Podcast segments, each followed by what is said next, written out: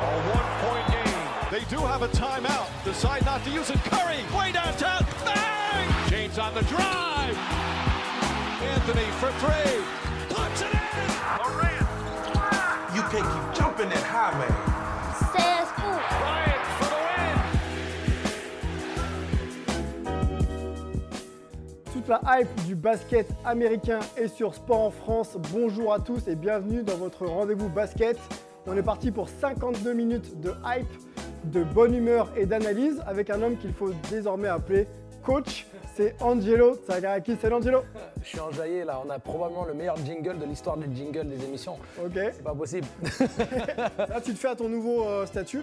Oui, c'est, ça me fait toujours aussi bizarre à ce qu'on m'appelle coach. Maintenant, tout le monde, quasiment systématiquement, quand il me croise ou quand il me parle, il m'appelle coach. C'est, Tu l'as mérité. Donc, euh, écoute, c'est- je me familiarise, ça fait plaisir. Bon, pas de Jean-Claude Mouaka aujourd'hui, il est retenu à la Comédie Saint-Martin pour son spectacle Le plus beau jour de ma vie, mais ne vous inquiétez pas, il sera de retour la semaine prochaine. On file tout de suite du côté des États-Unis, retrouver l'un de nos spécialistes en duplex de New York, hein, il a assisté à la débâcle des Nets il y a encore quelques heures, c'est Antoine Bancharel. Salut Antoine Salut Sylvain, salut tout le monde. Euh, ça fait plaisir d'être là. Et effectivement, euh, grosse déblaque, les petites nuits aussi derrière. Ouais, petite nuit, bon courage, merci d'être là. Euh, on aura la chronique aussi d'Embrick Parker hein, qui continue de déambuler pour nous dans les rues de New York dans quelques minutes. hein, ne vous inquiétez pas, vous aurez cette chronique pardon, qui est déjà, déjà culte. On traverse les États-Unis, on va du côté de San Francisco retrouver Melvin Carsanti. Salut Melvin. Salut Sylvain, salut les gars, comment ça va? On va très bien Melvin, on sait que tu te lèves. Euh, merci d'être là, encore une fois. Et comme premier invité dans l'histoire de Hype, j'ai le plaisir d'accueillir l'un des CV les plus importants du championnat de France. Aussi chargé que les biceps. Champion de France 2013 avec Nanterre. Il y a euh, aussi une victoire en Euro Challenge en 2015 avec Nanterre. Champion de France 2017 et finaliste de la Coupe FIBA 2017 avec Chalon-sur-Saône. C'est Jérémy Nzoli. Salut Jérémy. Salut les gars. Il s'est passé quelque chose d'important d'ailleurs dans l'histoire de, de- de la proie il y, a, il y a quelques jours. C'était ce week-end. on, va, on, va, on va remontrer euh, cette, cette image et puis ensuite on parlera de, de Hype NBA avec toi. Il reste 12 secondes. 12 secondes d'attaque. On est quasiment aligné hein, sur les secondes d'attaque. Ouh Le compte de Terry Jérémy Anjoli. Jérémy Anjoli C'est trop tard, c'est trop tard. Pour moi, c'est trop tard. On va avoir une prolongation. On va avoir une prolongation pour moi. Ils vont aller vérifier. Et le panier accordé. Le panier accordé. Excusez-moi de vous avoir fait douter. Les supporters d'Orléans. Bon, une victoire importante. Hein, euh, c'était rappeler pas sur nos... hein. Exactement, c'était pas sur, sur, sur nos antennes, mais il y avait, je crois, 30 points d'écart à la mi-temps. Donc, euh, une remontada assez, assez importante et une victoire justement importante pour essayer de, de rester euh, en bet click et leak la, la saison prochaine. C'est, euh, c'est une victoire improbable parce qu'on est à moins 32 précisément à la mi-temps Ouais. Euh, et on n'est pas NBA. En NBA, moins 30, en NBA, moins 32, c'est possible. C'est pas tous les jours, mais c'est possible. En Europe, moins 32, généralement, pff, La messe est dite. hein. on dite. peut déjà passer au prochain match. Donc là, euh, d'avoir pu revenir, parce que rapidement, dans le troisième quart-temps, on revient assez, on revient assez proche, je crois, on revient aux autour de 10 points. Mais on commence à se dire, bah, c'est peut-être possible, et on réussit à le faire, en plus au buzzer, à domicile, avec le public qui pousse et tout, donc c'était vraiment extraordinaire. Ouais, ils ont grappillé au fur et à mesure, ils reviennent Oui. à 15 points, ils ont du mal à passer en dessous du cap des 15, puis la rafale. Bon, euh, ne bougez pas, on va enchaîner tout de suite avec le sommaire parce que c'est très très dense cette semaine, messieurs. C'est parti. Sommaire, on a une première rubrique que l'on appelle ici Hype ou pas Hype. Trois Français sont à l'assaut de la draft 2022. James Borrego n'est plus l'entraîneur des Hornets et Jamorant, Scotty Barnes ont été récompensés par la NBA dans hashtag Hype pour entraîner les Lakers. Chaque fixe ses tarifs et c'est assez élevé. et on a pris cette semaine également une nouvelle collaboration Jordan Brand. Jérémy, donc notre invité, sera dans l'interview décalée avec moi. Puis on fera notre petit tour du côté de New York City avec Emric Parker dans sa chronique euh, très fraîche, l'épisode 2. Les blessures, messieurs, qui s'accumulent en NBA, ce sera notre débat de la semaine. Et pour finir, on aura un gros focus Nets Boston, puisque ça s'est mal passé pour les hommes de Kevin Durant. Voilà pour le programme, messieurs, c'est dense. Est-ce que vous êtes prêts? Ah, on, a- on attendait que ça. C'est parti, hype ou pas hype?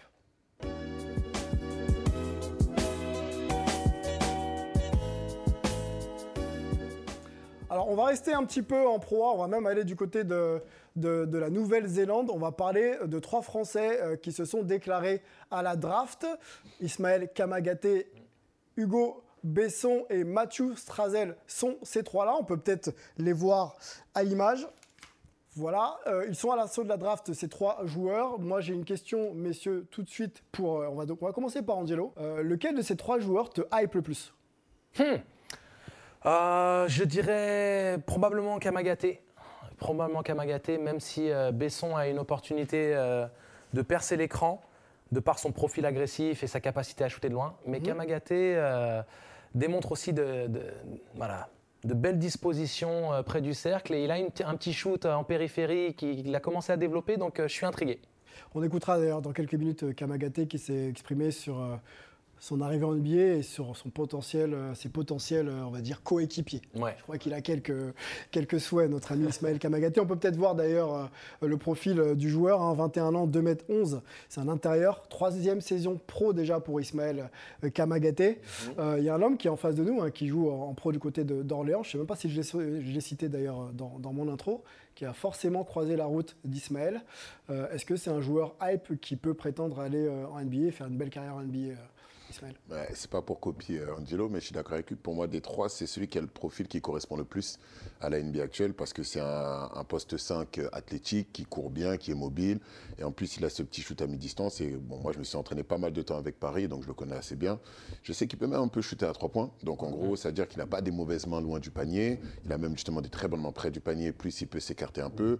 Très, très athlétique. Il est bon sur les contres. Euh, il prend les allées haut c'est un, le type de profil que les Américains apprécient beaucoup. Après, effectivement, euh, on a Hugo qui, qui impressionne parce que moi je connaissais pas beaucoup, je connaissais son père pour l'avoir en, en, assistant, et ce qu'il a fait en Pro B, ben, c'était très impressionnant. Hugo Besson, hein, qui a joué euh, en, en, Pro B, qui est maintenant du côté de la Nouvelle-Zélande, il joue pour les, les Breakers de Nouvelle-Zélande. Voilà. Mm. C'est ça, donc il a fait des, des grosses, grosses perfs euh, en Pro B, sachant qu'il y a beaucoup d'Américains qui, avec des stats pareils, euh, viennent chercher des bons contrats en Pro. Mm. derrière, il a plus ou moins confirmé maintenant en Nouvelle-Zélande, mais c'est qu'il a un profil physique un peu plus atypique, donc c'est ça qui, je, que je pense. Un peu Antoine Dio dans le profil, non? J'ai il est un peu plus grand. Un peu grand, il est 1m94. surtout beaucoup plus agressif. Ouais. Plus coureur, beaucoup plus coureur. Beaucoup plus coureur. Lui, c'est un tueur. Antoine Dio, c'est un, on va dire un gérant d'équipe, euh, un distributeur de ballons, il contrôle le tempo. Besson, c'est un vrai poste 2 là, on est arrière shooter dans le scoring et la percussion. Et attention, messieurs, c'est BetClick Elite. BetClick, oui, pardon. Attention. Diffusé sur Sport en France, on le dira. Jamais assez. On parle rapidement de Mathieu Strazel, que tu as croisé aussi peut-être, euh, Jérémy? Mathieu, je connais en plus depuis qu'il est jeune. Et euh, je l'ai croisé au camp Parker la première fois. Et j'ai bien aimé son, sa mentalité, parce qu'il avait un peu la mentalité à l'américaine, un truc qu'on n'aime pas forcément en France, mais il n'avait pas peur de dire les choses, il a une grosse confiance en lui, et, euh, je trouve c'est... Pas peur de prendre les tirs. C'est ça, et c'est ça qui fait que dès sa première entrée avec euh, Souler Zvezdan, il avait fait des, gros matchs, je crois, je crois que c'était contre Barcelone, et il met des gros tirs, et il a montré qu'il pouvait déjà euh, apporter en Euroleague et être un bon joueur dans une des meilleures équipes de la, Click Elite. donc, lui aussi, c'est à, surveiller. à surveiller. Lui, c'est son profil athlétique qui me pose plus de questions. C'est ça. Par rapport à la NBA. Parce qu'il n'est pas euh, forcément très grand, pas forcément athlétique. Qualité de tir, évidente. Il a, il a le tir d'un joueur NBA. Mhm. Euh, vision du jeu, tout aussi bonne, euh, si ce n'est plus que certains de, ses, certains de ses pairs de la même génération. Par contre, au niveau athlétique, bah, c'est là où il aura le plus gros travail. Mais après, la porte est ouverte. Hein. Il y, y, a moyen de faire quelque chose. On retourne sur la hype, Ismaël. Kamagaté qui répondait euh, au micro de Lucas Nico sur quel joueur il souhaiterait euh, rencontrer ou avec qui il souhaiterait jouer en NBA. C'est parti. Il y a un joueur avec qui tu rêves de, jouer un jour en, NBA ou pas? Ouais, par exemple Kevin Durant, ça c'est sûr. c'est fou ce qu'il fait. Après, bon, là ils sont un peu dans le dur, mais même Kyrie aussi, Kyrie Irving, euh, Sondel, enfin, je sais pas comment il passe, mais il passe quand même, c'est un truc de fou. Antoine, je te lance sur euh, la volonté d'Ismaël Kamagaté de jouer avec euh, Kevin Durant. malgré ce qui s'est passé il y a quelques heures, euh, Kevin Durant reste un joueur très très hype. Oui, clairement. Bah, on, connaît un petit peu le profil de, ce joueur-là, qui est quand même vu comme certainement le meilleur attaquant de, toute la NBA. J'ai discuté justement avec un scout hier soir. je conseille à tout le monde de regarder un match à côté d'un scout, ça fait toujours plaisir. Il y a des, chose intéressante. Et c'était un scout que j'avais déjà vu il y a 2-3 semaines avec qui on avait pas mal parlé d'Ismaël Kamagaté qui a tapé dans l'œil. Il est dans la conférence Ouest, je ne peux pas dire pour quelle équipe, mais il le regarde de très très près. je suis un petit peu surpris qu'on ne parle pas d'Ousmane Dieng parce que lui, clairement, il est toujours annoncé comme l'autorité pick, alors que Kamagaté serait plutôt celui qui a une chance au premier tour des trois. Et maintenant, pour Mathieu et Hugo, c'est plutôt à eux de faire monter leur stock notamment en venant sur tout ce qui est euh, euh, les workouts, etc., avec les, franchises. Je rappelle, euh, Sylvain, pour le scouting, c'est vraiment le terme qu'on utilise pour les recruteurs des franchises NBA qui sont mandatés à voyager dans le monde entier. Voilà, c'est pour ceux qui ne sont pas familiers. Dès qu'on parle de scout dans le jargon basket, ce sont les gens qui sont là pour observer les talents et, et donner l'info. Eh ben, je te relance sur le mot draft parce qu'on ne l'a pas du tout euh, défini. Oui, alors la draft, euh, c'est euh, ce principe d'élection des équipes NBA qui ont le droit de choisir parmi le pool de, de, talents, de joueurs qui se sont présentés ou qui sont éligibles de par leur année de naissance à être sélectionnés par une équipe NBA. Très bien, merci. Très efficace. Deuxième news, messieurs, on va du côté des coachs euh, démis de leur fonction. On en a, euh, nous ici, noté trois. Euh, James Borrego, déjà, hein, c'était le, plus récemment qui vient d'être coupé par, par son équipe des Charlotte Hornets. Mais on peut y ajouter Frank Vogel et Alvin Gentry. Vous voyez là à l'image bah, les pourcentages. Hein. James Borrego, ça reste quand même positif. et les deux autres, donc Frank Vogel et Alvin Gentry pardon, négatif. J'ai une question euh, pour Melvin. Euh, Melvin, lequel de ces trois euh, a le plus de chances de retrouver un banc la saison prochaine? Pour moi, je dirais quand même Frank Vogel, même si été assez surpris de, voir la news sur le, sur limogeage de, James Borrego, qui avait quand même réussi à, créer quelque chose à Charlotte. Alors après, on en avait parlé la semaine dernière, notamment de l'école Popovich. C'est un autre ancien assistant de, de Greg Popovich. Il avait vraiment réussi offensivement à construire une identité pour, euh, pour ces Hornets derrière la Melo Ball. Malheureusement pour eux, la défense, c'était euh, bah, une, des pires, une des pires défenses de la ligue. Et quand tu perds deux années de suite en play-in de plus de 25 points, bah, ça fait tâche. Et je pense que malheureusement, le general manager des, des, Hornets et Michael Jordan, le propriétaire des Hornets, ont dit ça suffit et ont décidé de passer à autre chose. Jérémy, on parlait un petit peu du cas James Borrego en off, bilan positif. C'est surprenant quand même un limogeage? Je trouve ça assez sévère parce que euh, malgré tout, il est une équipe très jeune. Euh, c'est une équipe qui est encore en construction. C'est des joueurs qui continuent d'apprendre, d'emmagasiner euh, de l'expérience. Donc, effectivement, les deux années en plein ne se sont pas très bien passées, mais ça reste un coach qui les a mis en positif. Et on sait qu'en NBA, dans les phases de reconstruction, c'est difficile de passer le cap du positif. Donc, moi, je trouve ça assez, dur et rapide, mais bon, après, c'est la dure loi du monde professionnel. exactement.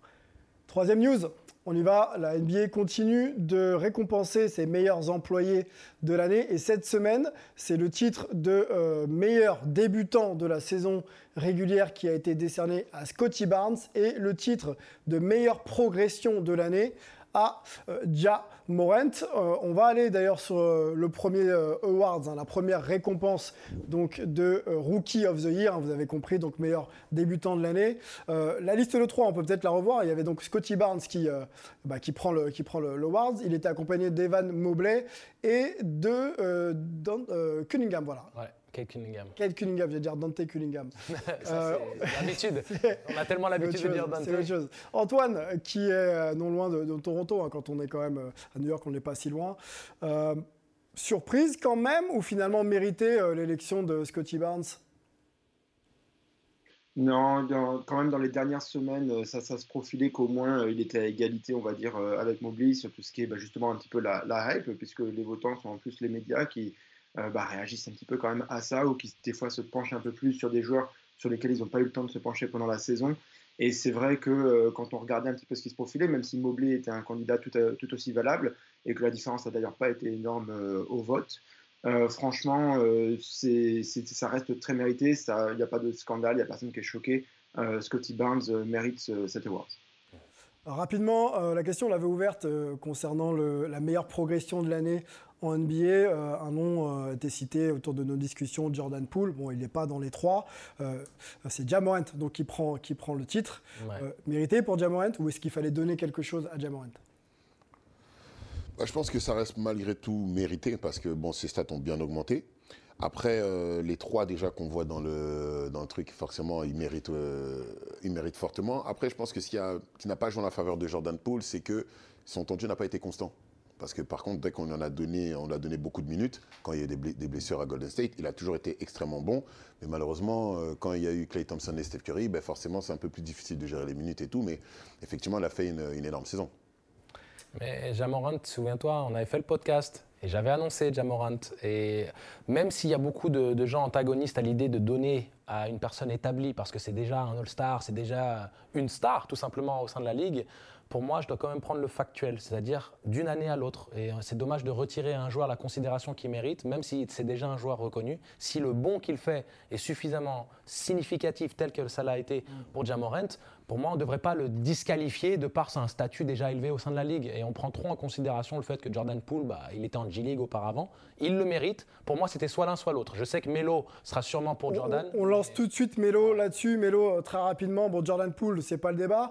Euh, Jamorant, meilleure progression de l'année en NBA, c'est vraiment crédible? Crédible, oui. Après, je pense que, comme l'a dit Jérémy, c'est vrai que c'est mérité quand on voit ses stats. Par contre, moi, ce que je trouve assez, euh, assez cocasse, on va dire, c'est que Jamorant lui-même est allé donner son trophée à Desmond Bain, son coéquipier, l'arrière de, de Memphis. Ouais. C'est-à-dire que même Jamorant pense qu'il était peut-être pas forcément euh, euh, le joueur à gagner le trophée, il le donne à son, à son coéquipier. Donc ça, j'ai trouvé ça quand même assez, euh, assez intéressant, on va dire. Et puis c'est à l'image de cette équipe. Bon, messieurs, il s'est passé, on va clore ce débat, il s'est Bien passé sûr, pas mal de choses en NBA, on on va continuer notamment sur les réseaux sociaux, c'est hashtag hype, c'est parti.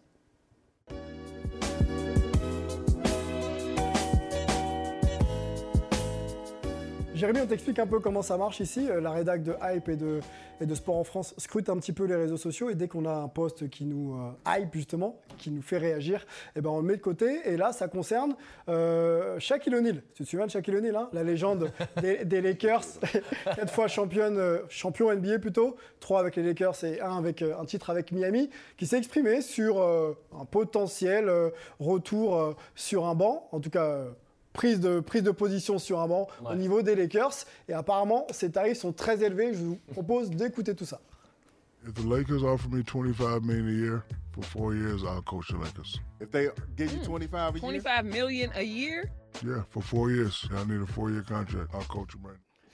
Bon, vous l'avez compris, euh, chaque, c'est 25 millions par saison pour prendre les Lakers.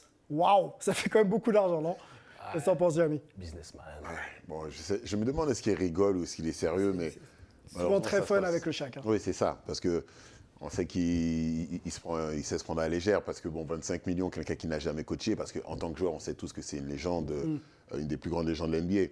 En coach, il faut encore faire ses preuves et demander 25 millions plus pour les Lakers. Il vient pas prendre les derniers de la conférence, il vient de prendre une équipe qui est légendaire. On va, on va, on va rigoler de, de ça. Il a, il a sa statue euh, en dehors de la salle quand même, faut le dire. C'est- Ouais, une légende, clairement. Après, euh, sur le banc, euh, je pense qu'on s'improvise pas coach comme ça.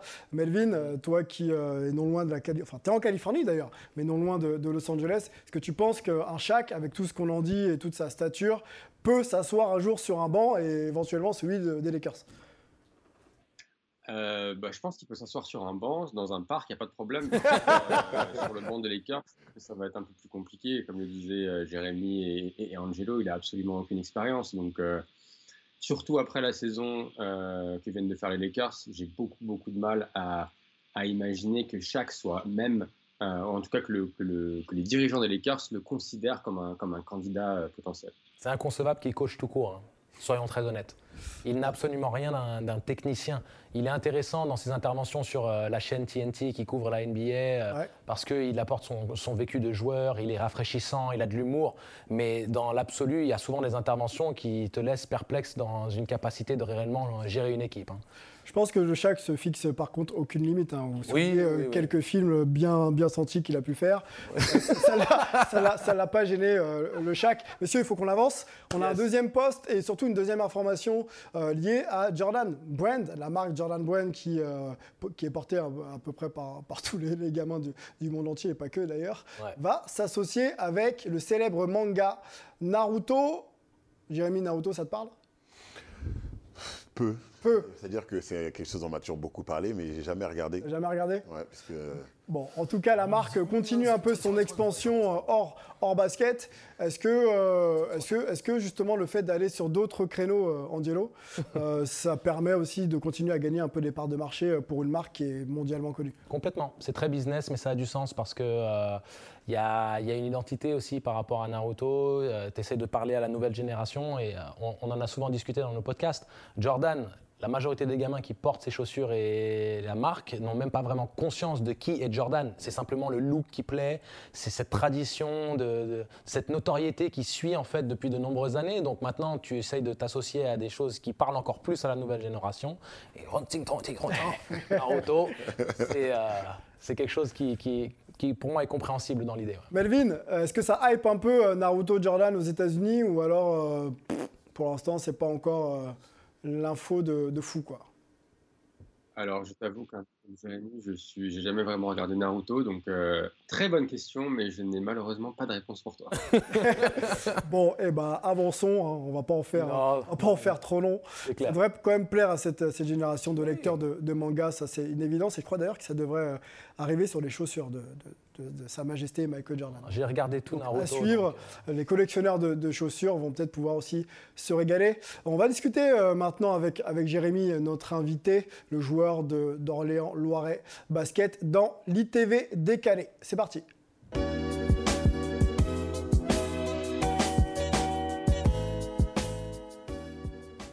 Jérémy, je t'ai épargné quand même euh, un moment euh, avec, avec Jean-Claude, parce que normalement c'est Jean-Claude Moicard, qui n'est pas là aujourd'hui, qui fait, euh, qui fait cette chronique. mais entre gros bras, il se serait il avait prévu, il avait prévu d'ailleurs même de, de- de belles questions et il en a sauvé deux. On- tu l'écouteras un petit peu plus tard là, dans l'émission. Il a quand même tenu à, à- à discuter un petit peu avec toi. On va faire cet échange ensemble. Questions courtes.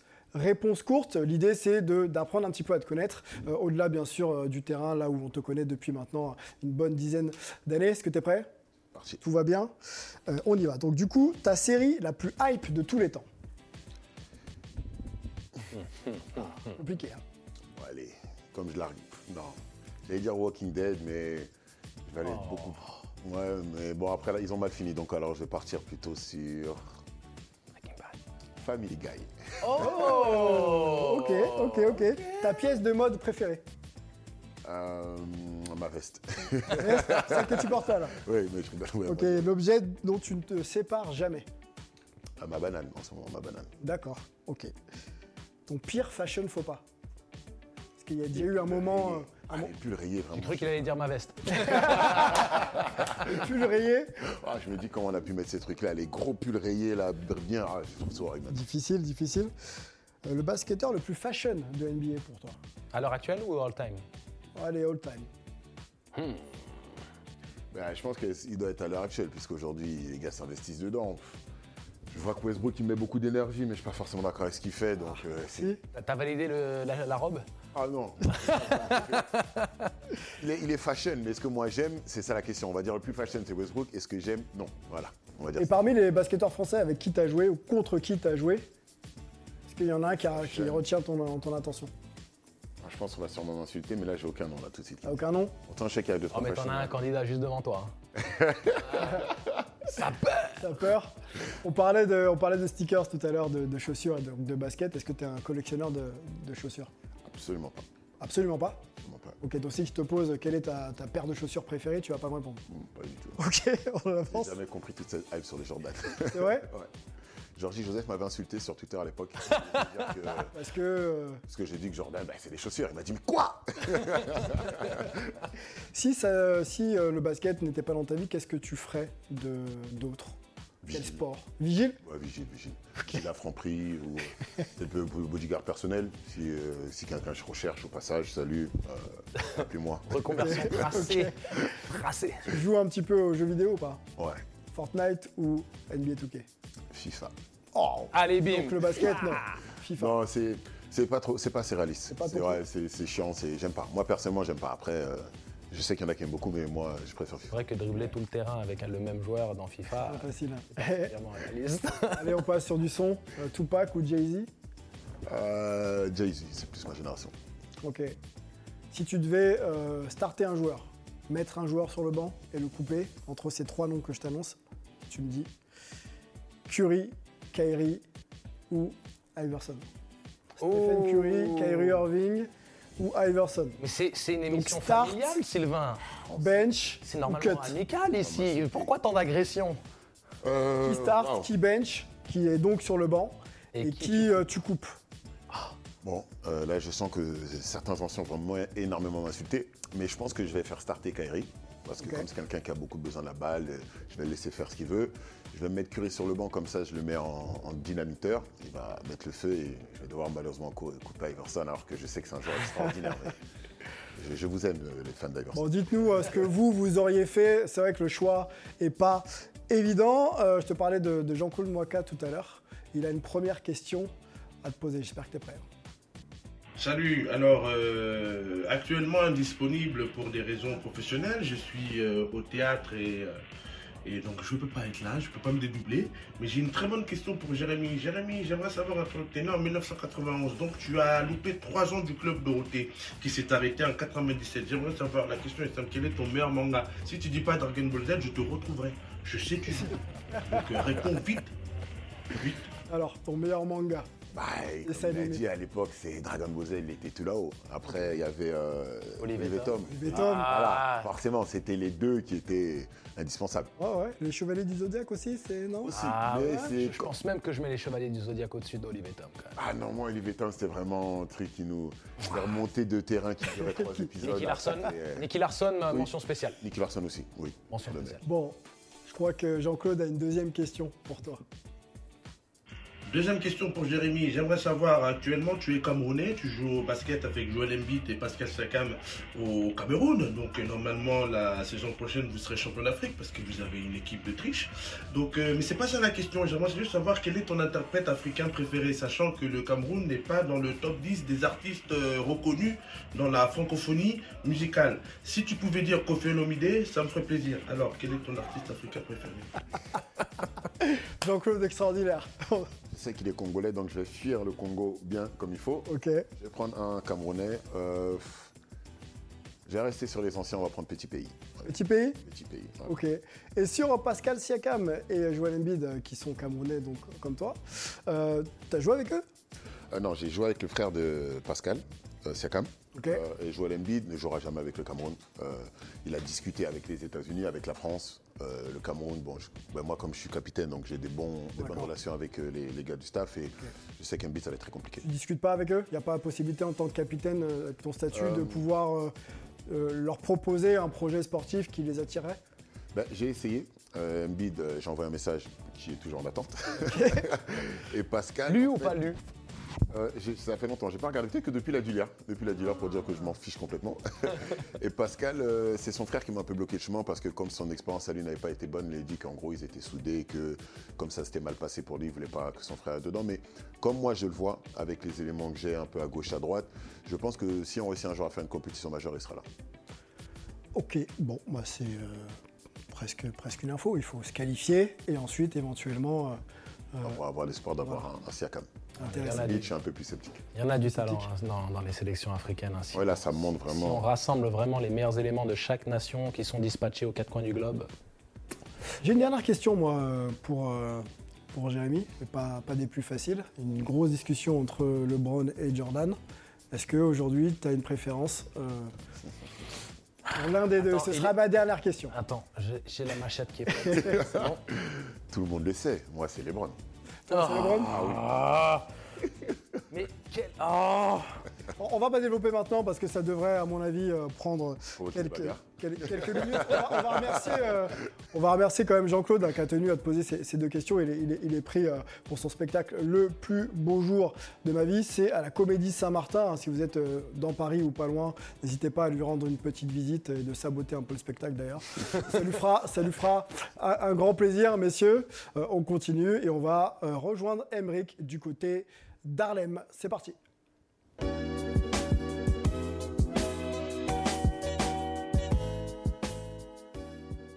Jérémy, la semaine dernière, on a demandé à, Jean-Claude Moika s'il connaissait New York. Il nous a dit qu'il euh, il y était allé un jour, simplement. Donc c'était la réponse de, de Jean-Claude. Est-ce que toi, tu connais New York? Je lui repose donc la même question. Pas du tout, mais comme Evan y joue, Evan Fournier y joue, peut-être que je risque de faire un petit passage là-bas tout à Eh l'heure. ben, écoute, on va faire un passage avec Emeric du côté euh, d'Harlem et puis ensuite, on aura une discussion tous ensemble. Tu sais l'heure qu'il est, c'est la chronique fraîche et c'est sur Sport en France. 38 is new, the 357's a little older. Everything else is for the shoulder. If you don't know nothing about, no, no, no. Uh, 38 is new, the 357's a little older. Everything else is for the shoulder. If you don't know nothing about, no, no, no. Vraiment des terrains partout. Surtout à Harlem. New York, c'est 1800 terrains extérieurs partout dans la ville, disséminés dans les, les five boroughs Staten Island, le Bronx, Queens, Brooklyn et Manhattan. Là, nous sommes dans le parc de Saint-Nicolas, St. Nicholas Park, au pied du City College, qui est une des, facultés euh, les plus vieilles de New York. C'est là que le basket organisé euh, à l'université a commencé à New York. Mais se balader euh, dans la ville de New York et arpenter ces terrains, contempler l'art au sol, l'art sur le côté, sur les murs, c'est vraiment saisir l'importance culturelle du sport. Ce n'est pas le sport, ce n'est pas uniquement que de l'activité physique, c'est une vraie culture. Quantité de terrain sur Harlem est vraiment phénoménale. Et puis euh, toujours cette ambiance de quartier, vous voyez, avec euh, des petites tables pour jouer aux échecs ou aux dames. Là on est en hiver, mais c'est vrai que dès le printemps, eh bien, les anciens du quartier arrivent, mettent la sono à fond. Il y a une ambiance vraiment incroyable avec ces grillages, cette briquette, et puis les sirènes en arrière-plan. Une ambiance hors norme, hors du temps, tellement new-yorkaise, tellement urbaine, un régal. Et c'est vrai que New York se prête particulièrement par sa densité à la construction de terrains de basket. Ici, les terrains de foot ou les terrains de baseball ont été difficiles à, construire. Et bien donc le basket a pris ses lettres de noblesse et surtout quand l'Amérique blanche quittait les centres-villes pour préférer les suburbs, l'Amérique noire, elle, se retrouvait cantonnée à l'intérieur des cités. Et c'est là que le basket, dans les années 60-70, a vraiment, vraiment pris une, ampleur phénoménale. Et aujourd'hui, New York est dit euh, la mecque du basket. Alors c'est sûr que Chicago aurait son mot à dire, mais euh, Second City, comme on dit ici aux États-Unis, Windy City, eh bien, n'arrive pas vraiment encore dans le cœur des Européens à hauteur de New York, qui reste pour moi une ville vraiment incroyable qui transpire le basket. En plus de tous ces terrains new-yorkais qui sont en extérieur, je t'emmène maintenant dans ce que les New-Yorkais aiment particulièrement pendant les mois d'hiver, le Rec Center. Le Rec Center, c'est euh, une salle de sport, un peu comme un YMCA, mais ça appartient à la mairie de New York. Il y en a environ une, trentaine dans tous les cinq boroughs et ça permet de faire du sport indoor. Tu vois, ce que j'aime bien dans ces buildings new-yorkais, c'est cette euh, brique colorée et puis ça donne vraiment une ambiance urbaine, même à l'intérieur des bâtiments. Cette ambiance un peu industrielle. C'est pas forcément rénové, c'est dans son jus, c'est super.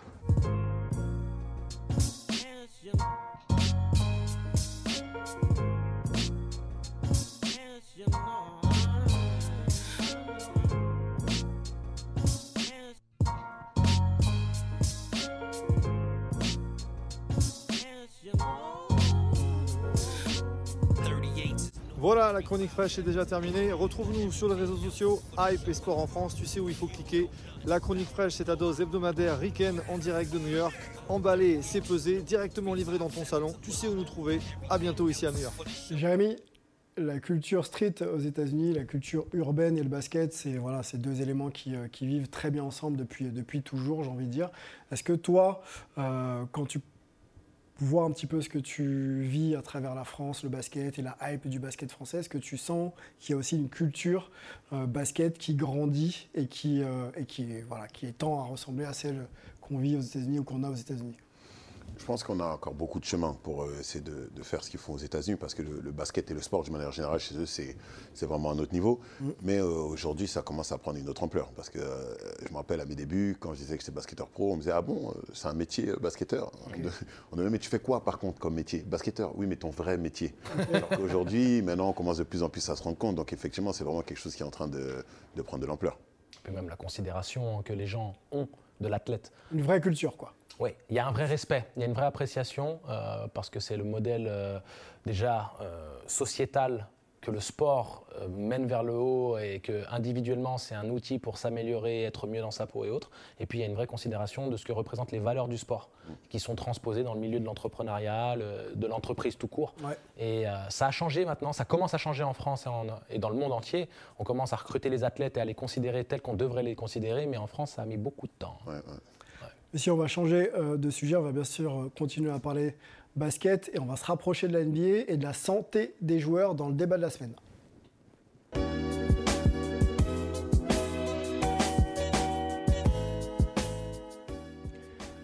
Luka Doncic Joel Embiid, Devin Booker, Chris Middleton, Fred Van Vliet, Kyle Lowry et, et j'en oublie, c'est la liste des joueurs euh, blessés au pire moment de la saison, euh, puisqu'on est, on est, en playoff et, euh, et la, question de la santé des joueurs revient un petit peu, sur la table. Moi, je vais me tourner vers, Jérémy, qui est joueur du côté d'Orléans. Le repos, l'entraînement, la compétition, ces trois phases très importantes dans la vie d'un basketteur de, haut niveau. Quand tu vois cette liste qui s'allonge, est-ce que tu te dis pas qu'en NBA, on joue pas un peu trop quand même? Euh, oui et non, dans le sens où, euh, effectivement, ben, on n'a pas envie de voir ces gens-là blessés, puisque c'est ces gens-là qui donnent encore euh, une, une autre ampleur au match en playoff. Mais ça fait des années et des années que ça a toujours été comme ça, et chaque année, chaque année est plus ou moins différente. C'est pas chaque année qu'on a les plus gros joueurs blessés, mais c'est vrai que à ce moment-là, quand il y a une blessure, c'est encore plus impactant. Mais on sait qu'une blessure peut venir, survenir à tout moment.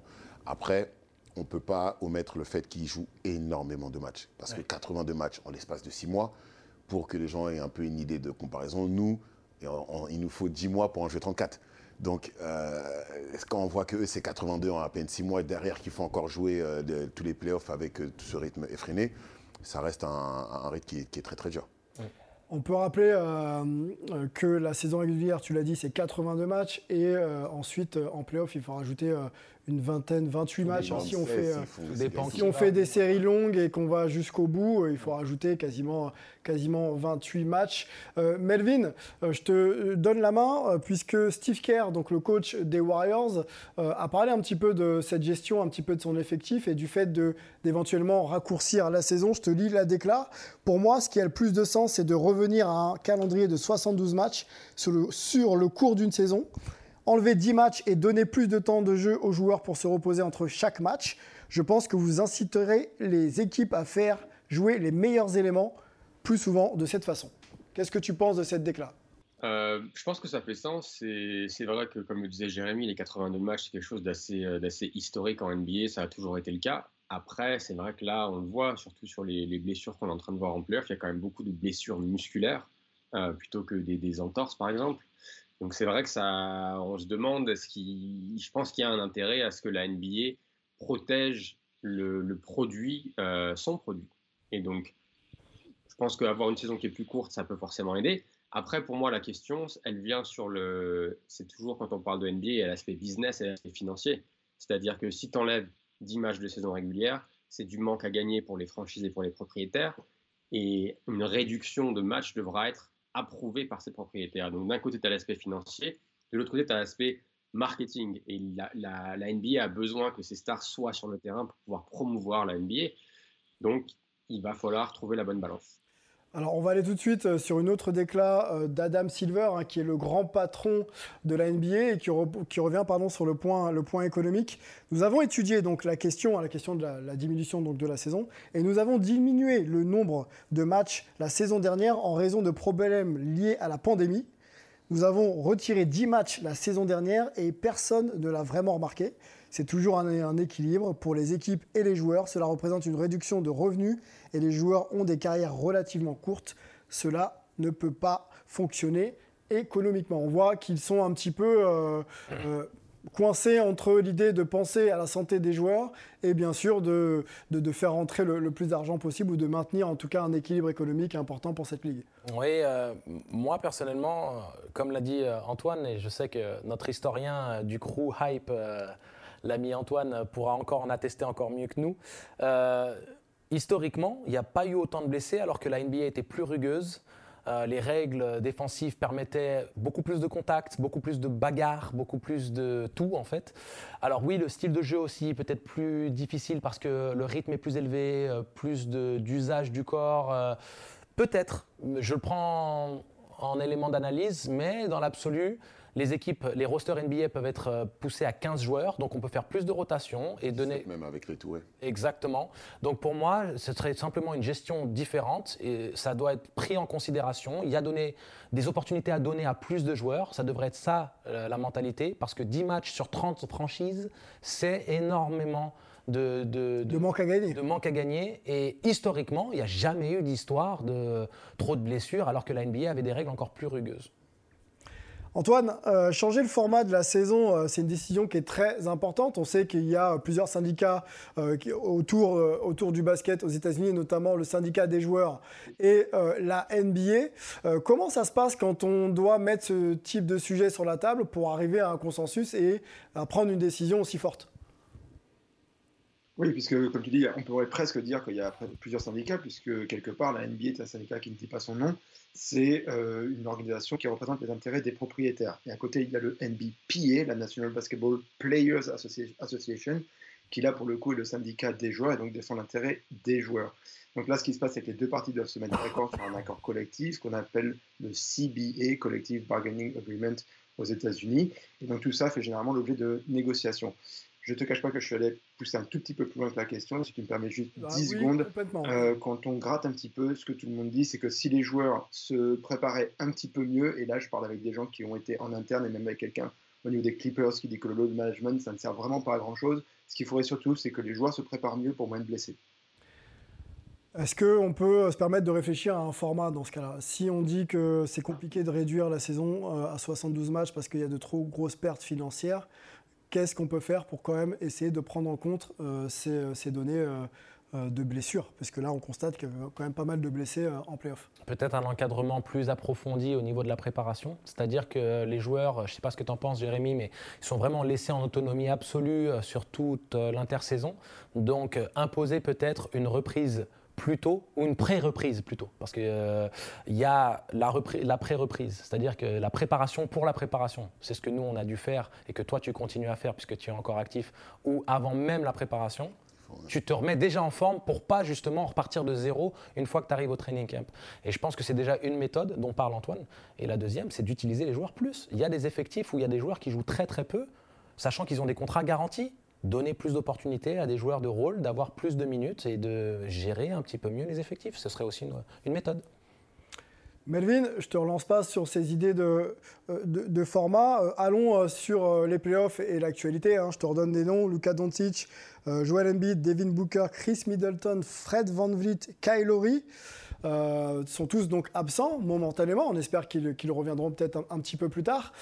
Quelle absence, selon toi, impacte le plus sa franchise Alors, il y a un nom que tu n'as pas, que t'as pas cité et qu'on voit pas sur l'écran, c'est Ben Simmons. Non, je Oui. rigole. Ok. T'as pas joué Oh un match pour, euh, pour les Nets hein, de Brooklyn, hein, Ben, Ben Simmons. Vas-y. Pour moi, pour, pour moi j'ai envie, de, j'ai envie de choisir Devin Booker parce que c'est une blessure qu'il a eu à répétition, qu'il avait déjà eu cette saison.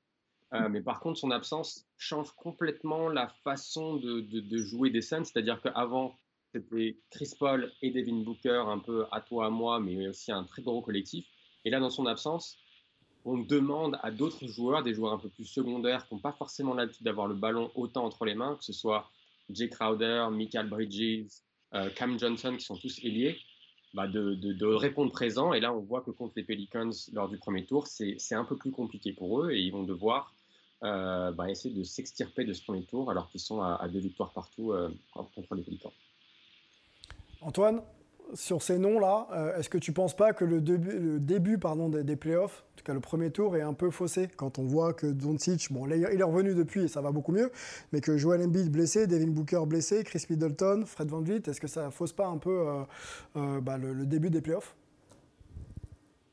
C'est clairement un gros problème, encore une fois, quand on a une NBA, un sport comme le basket, qui est un sport collectif, mais qui, on le sait, au niveau business et aussi au niveau du jeu, est quand même très très porté par euh, des joueurs majeurs, des joueurs stars, euh, bah forcément, euh, s'ils ne sont pas sur le terrain, ça pose un très très très gros problème.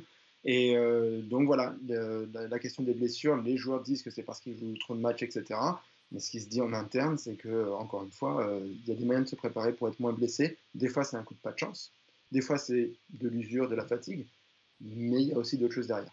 Allez, un dernier mot avec Melvin et ensuite on enchaîne. Ouais, moi, je ne suis, je suis pas d'accord sur le fait que ça fausse au début des playoffs, parce que si tu regardes historiquement, il y a, les blessures, ça fait partie du jeu. Et si tu regardes tous les derniers champions des 10, 20 dernières années, si tu as besoin, pour être champion, il faut avoir un peu de réussite. Et c'est souvent l'équipe qui a justement pas énormément de blessures, qui arrive à rester en, en- en bonne santé. Donc ça fait, ça fait partie du jeu, ça a toujours été, ça a toujours été le cas. Puis toutes les équipes jouent le même calendrier. hein. Aussi. Donc on est tous euh, égaux face, face aux blessures. Exactement. Et puis, euh, c'est des fois de la malchance. hein. Le pouce de Embiid, c'est. C'est de la malchance, effectivement. Il y a euh, une franchise qui est blessée actuellement, messieurs, c'est les Nets de Brooklyn. On va en faire un focus dans le focus de la semaine. C'est parti.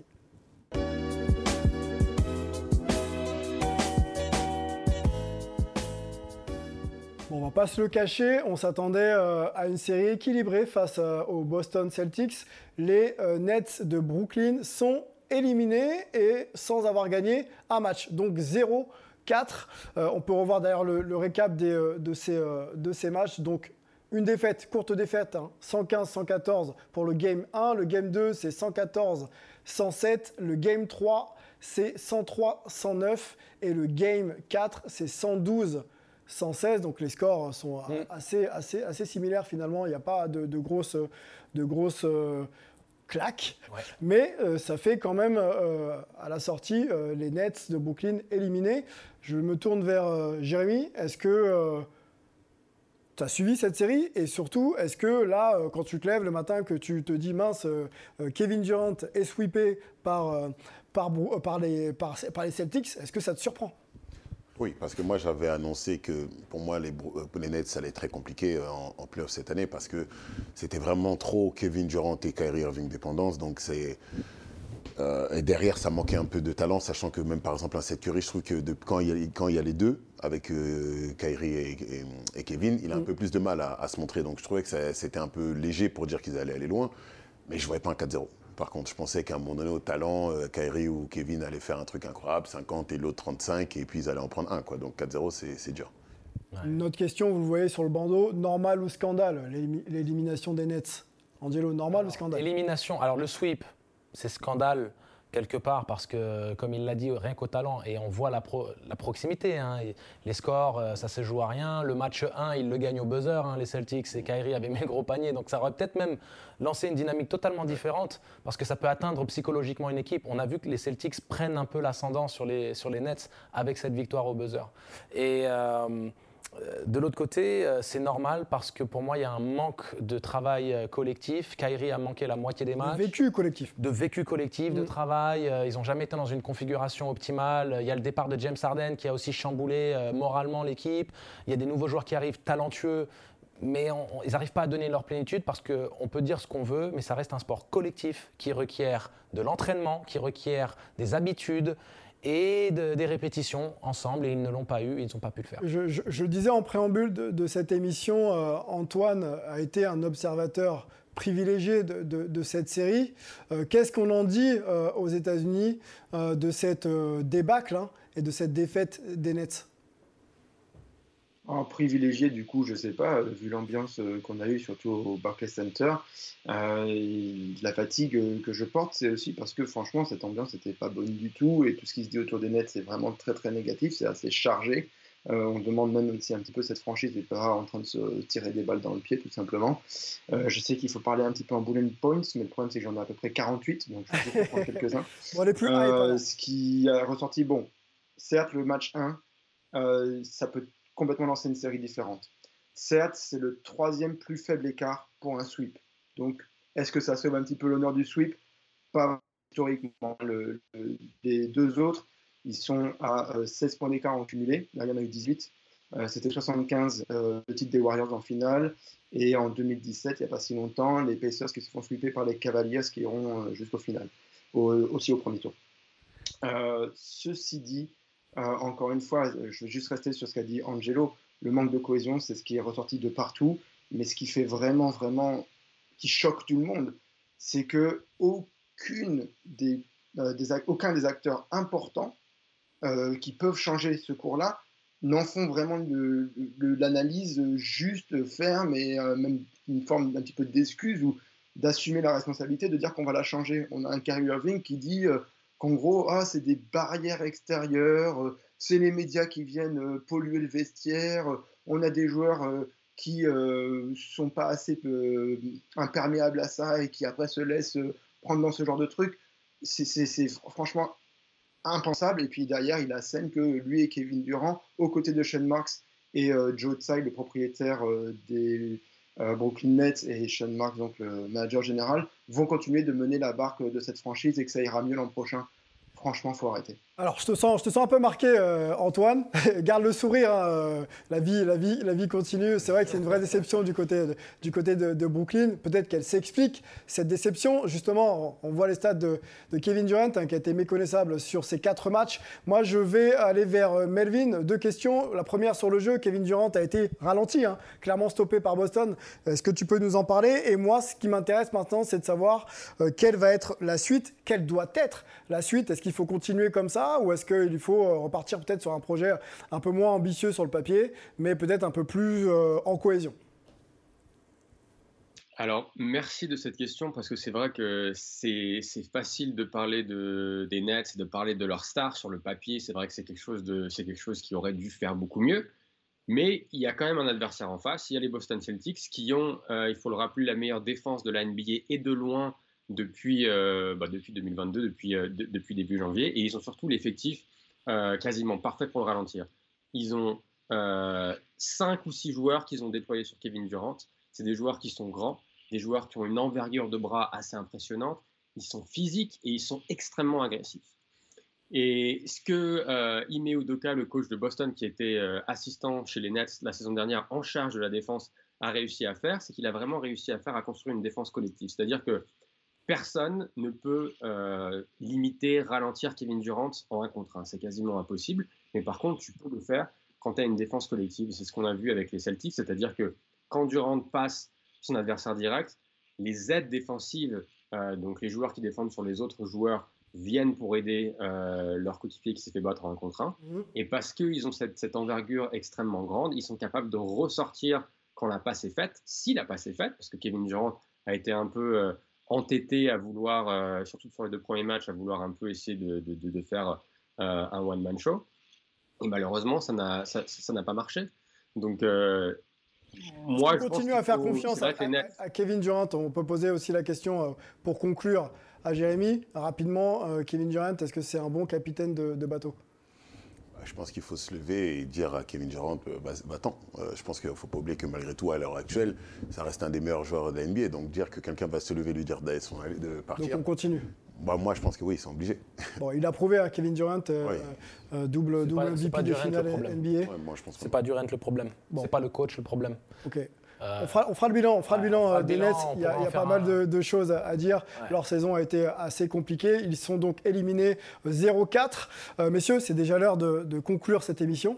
Ça passe tellement vite. On va remercier Angelo, euh, qui a un emploi du temps de, de ministre. Je- on rappelle qu'il est sélectionneur, là, national de basketball au 3-3 et qui file à l'aéroport. On va remercier également Emric Parker du côté de, New York. On va remercier Angelo, non pardon, Melo et euh, Antoine. Et puis, et puis, on va remercier Jérémy qui était notre premier invité. Merci d'avoir été là, Jérémy. Tu reviens quand tu veux. Avec plaisir. Avec plaisir. Ok, ça marche. Je suis parisien. on va remercier les Et avec équipes. la même veste. Avec la même veste, on va remercier les équipes techniques et euh, Lucien, notre chef d'édition euh, en régie. Euh, vous pouvez retrouver euh, l'émission en replay sur sportenfrance.com et sur l'application que vous pouvez télécharger gratuitement. Donc n'hésitez plus. Et vous aurez aussi droit à un audio sur Spotify, Apple Podcast et Deezer dans euh, quelques heures. Bonne hype à tous et à bientôt. Ciao